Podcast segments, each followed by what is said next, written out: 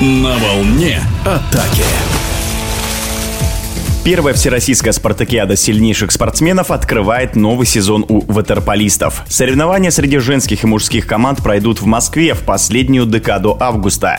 Главный тренер женской сборной России по водному полу Сергей Маркач в эфире спортивного радиодвижения рассказал, что ждет от нового турнира, а также поделился новостями из стана национальной команды.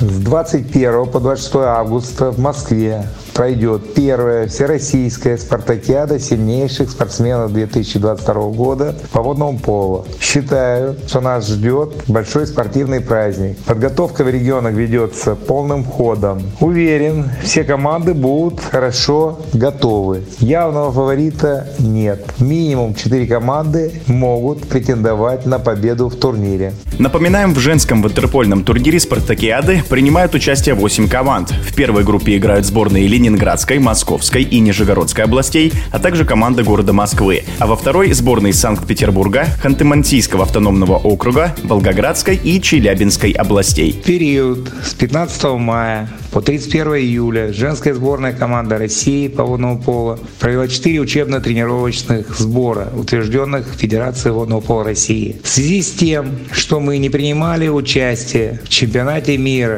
2022 года тренерским штабом было принято решение провести совместные сборы с молодежной и юношеской сборными командами России. Мы проводили игры между собой, в которых могли увидеть все возрастные группы, оценить техническую, тактическую, психологическую готовность кандидатов в сборные команды России. Последний сбор проходил в городе Златоуст. На протяжении двух недель мы смогли провести два турнира с участием трех сборных команд России, юношеской, молодежной основной, и серебряным призером чемпионата России 2022 года Уралочкой из Златоуста. Один турнир был посвящен 120-летию Златоустовского металлургического завода. Второй турнир был посвящен памяти Валерия Алексеевича Ростова, почетного гражданина города Златоуст. Он много лет помогал Уралочке России чемпиона. Сборная команда России показала современную, грамотную игру, выиграла все игры. Я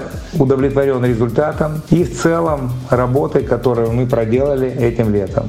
Хочу поблагодарить девочек, что в непростой психологической ситуации они показали огромное желание совершенствовать свое мастерство и показать в ближайшем будущем все, что наработали этим летом. В эфире спортивного радиодвижения был главный тренер женской сборной России по водному полу Сергей Маркач. На волне атаки.